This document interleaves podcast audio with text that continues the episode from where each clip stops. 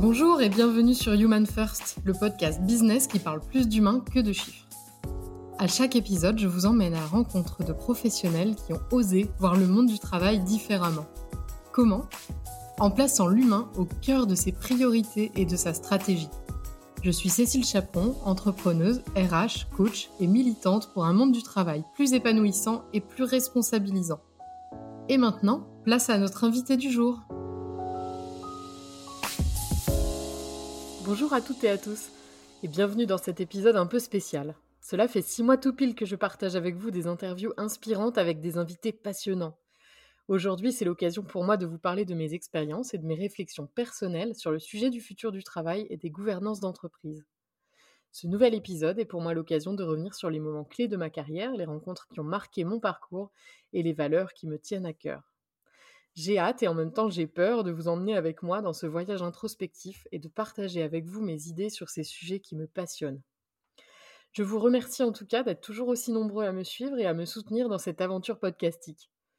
Et je serais vraiment ravie et touchée si vous pouviez partager cet épisode, vous abonner au podcast pour ne pas manquer les prochains et mettre un petit commentaire sur Apple Podcast. Sans plus attendre, je vous invite à vous installer confortablement et je vous souhaite une très belle écoute. Alors déjà, quel a été mon parcours? Eh ben, mon parcours, il a été fait de pas mal de bifurcations. Euh, euh, dans mes études, j'ai un peu cherché euh, ce que je voulais faire. J'ai commencé par faire STAPS, trois ans quand même. j'ai découvert que c'était pas forcément ce pourquoi j'étais faite. Et puis ensuite, j'ai fait un master 1 en ingénierie de la formation. Couplé à un master 1 aussi en philosophie, parce que ça m'intéressait, parce que j'avais pas beaucoup d'heures à faire en ingénierie de la formation, donc j'ai un peu rempli le temps, et c'était super chouette. et puis ensuite, j'ai fait un master 2 en ressources humaines. Là, c'était un peu plus stratégique. Je me suis dit que les ressources humaines, c'était un peu plus généraliste que juste la formation. voilà, c'est pour ça que j'ai fait ça. Euh, en sortant du master, je, suis rentrée dans une jeune entreprise. Il y avait beaucoup de turnover, j'ai beaucoup licencié, j'ai beaucoup géré les syndicats naissants.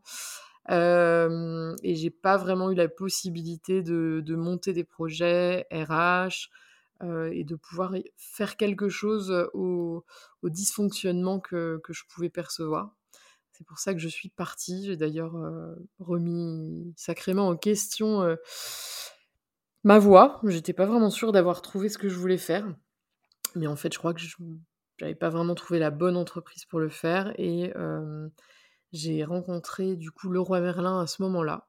Quand je les ai rencontrés, je me suis dit, tiens, finalement, je me suis peut-être pas trompée de voix. En effet, on peut peut-être faire des RH avec son cœur, parce qu'on aime les gens. Ça a l'air d'être possible là-bas. Et donc, j'ai 25 ans, je rentre dans cette boîte et je prends la direction RH d'un magasin de 250 personnes. Et c'est vraiment là qu'il y a beaucoup de choses qui se sont fondées. j'ai découvert les processus de vision partagée, la facilitation, le coaching. Et en fait, en forgeant mes convictions de RH à cet endroit-là, eh ben, j'ai la possibilité d'avoir un vrai terrain de jeu où je peux tester. et je mets en place plein de choses, des groupes de travail, des, des, cercles de décision partagés, on forme tout le monde au feedback, euh, on forme les managers aussi à devenir, euh, à, utiliser les outils du coach au service de leur, euh, de leur management.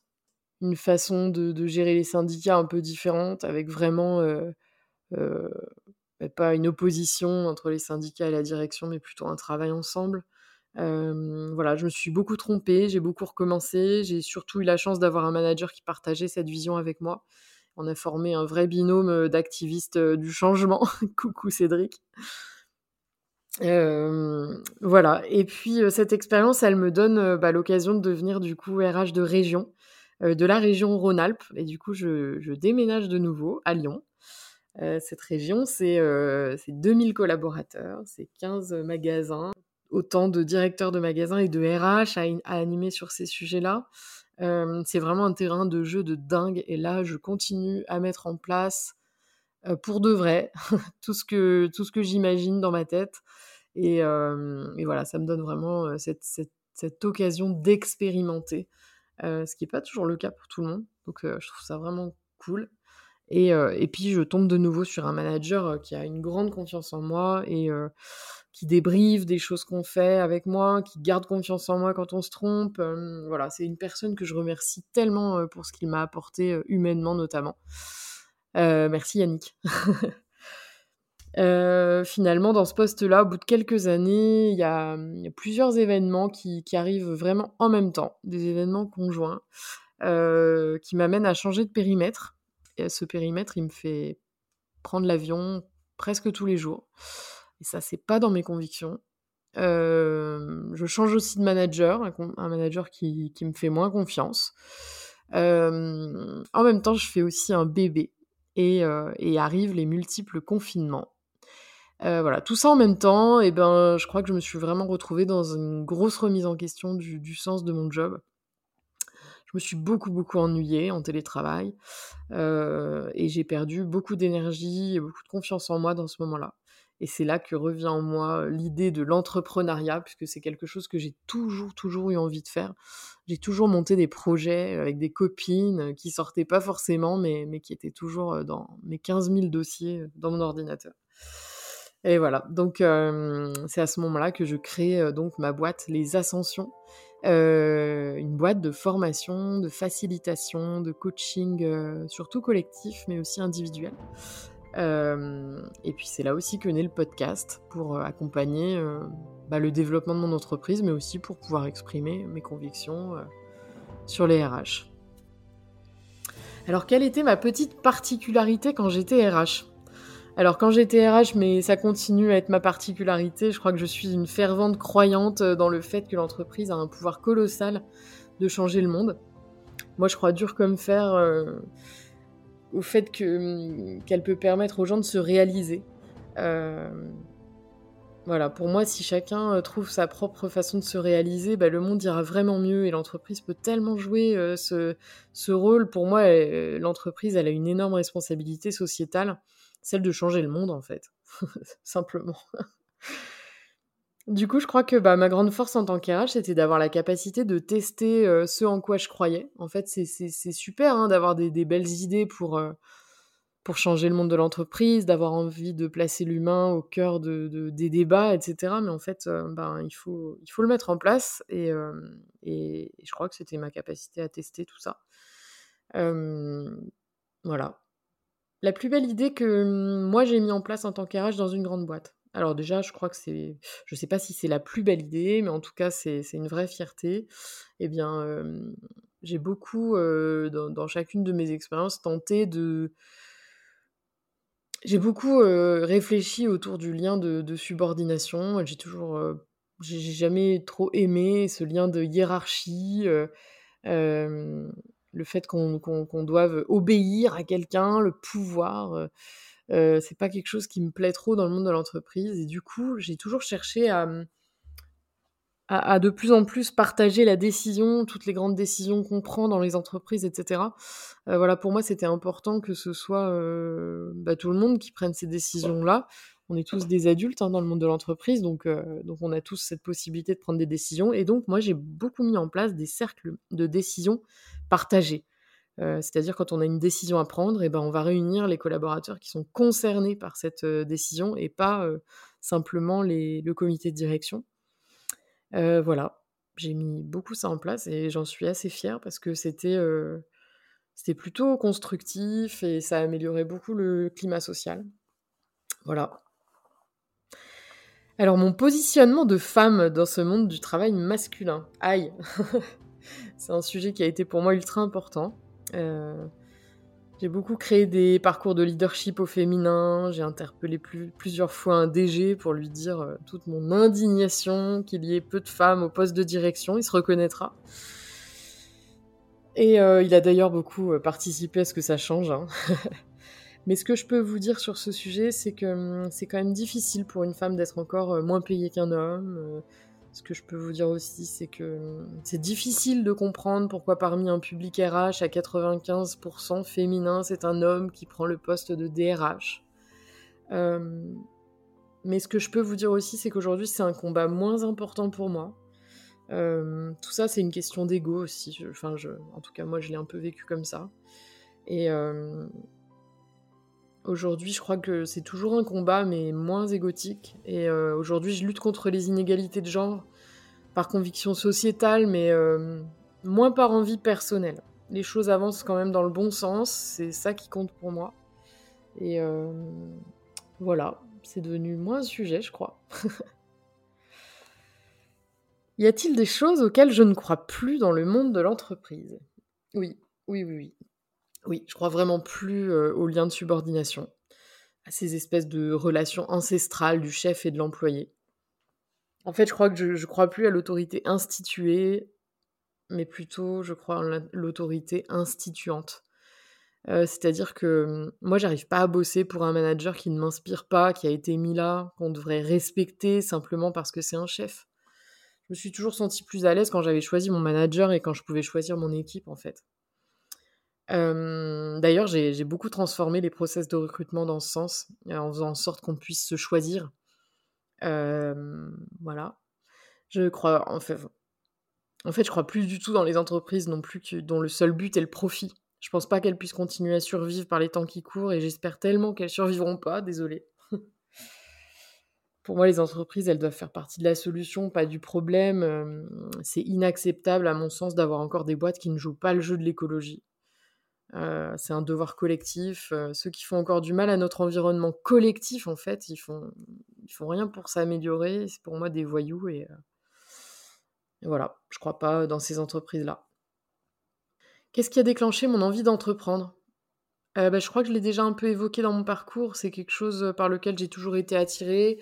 Je m'ennuyais de plus en plus en entreprise parce que j'avais plein d'idées, mais je me suis toujours sentie assez restreinte dans le, dans le cadre, dans les process, les validations, les revalidations, survalidations des hiérarchies pour mettre en place des choses un peu plus grandes. Et j'ai remarqué aussi une chose, je crois que plus l'entreprise dans laquelle tu es, elle grandit, plus les choses se professionnalisent, plus on crée des process, plus on centralise. Et je crois que là où avant je pouvais lancer plein de choses, quand j'avais envie de changer quelque chose, et eh ben, je cherchais euh, un moyen de le faire. Et eh ben, plus ça grandissait, plus je me rendais compte que le sujet il était déjà en réflexion dans un service, en centrale. Et en fait, ça m'empêchait d'aller vite dans le fait d'essayer de trouver des solutions. Et voilà, je, j'ai aussi un autre projet qui me tient vraiment à cœur. Et ça, c'était pas possible dans l'entreprise. Et du coup, bah, j'en dirai peut-être plus bientôt, quand ça aura un petit peu avancé. Quelles ont été mes relations pro les plus, les plus accomplies? C'est une bonne question. Moi, j'ai eu des super managers, vraiment, des gens qui m'ont fait grandir. J'ai eu des, collègues incroyables, des gens qui sont restés des amis, euh, qui m'ont fait grandir aussi. Euh, j'ai aussi rencontré des consultants qui étaient super chouettes euh, et avec qui je continue de collaborer aujourd'hui en tant qu'entrepreneur. Et puis aujourd'hui, euh, c'est assez nouveau, mais depuis que j'ai créé euh, ma boîte, ben je, rencontre plein d'entrepreneurs, des gens qui font la même chose que moi ou des choses qui font des choses différentes. On a créé un réseau de gens qui font des podcasts ici en Savoie et en Haute-Savoie. Je rencontre vraiment bah, des collègues en fait euh, qui m'apprennent beaucoup. Donc ça, c'est vraiment des relations pro que je trouve très accomplies. Pourquoi est-ce que je veux absolument changer les relations en entreprise? Parce que je l'ai dit, je pense qu'on est encore resté sur des, considérations assez ancestrales du, relationnel dans le monde de l'entreprise. Il n'y a que dans le monde de l'entreprise, hein, quand on est adulte, où il y a des gens qui ont un pouvoir sur l'autre, parce qu'ils ont un pouvoir de licenciement, de subordination, de, recrutement, etc. Et ben moi, ça, ça me convient pas à moi à titre personnel et et c'est pas la vision que j'ai de la société en fait. Donc ça, je crois que c'est vraiment ce pourquoi j'ai envie de changer les relations professionnelles, les relations en entreprise. Qu'est-ce qui m'a donné envie de créer ce podcast? Eh ben, c'est de pouvoir porter la voix des, entreprises qui font des choses géniales.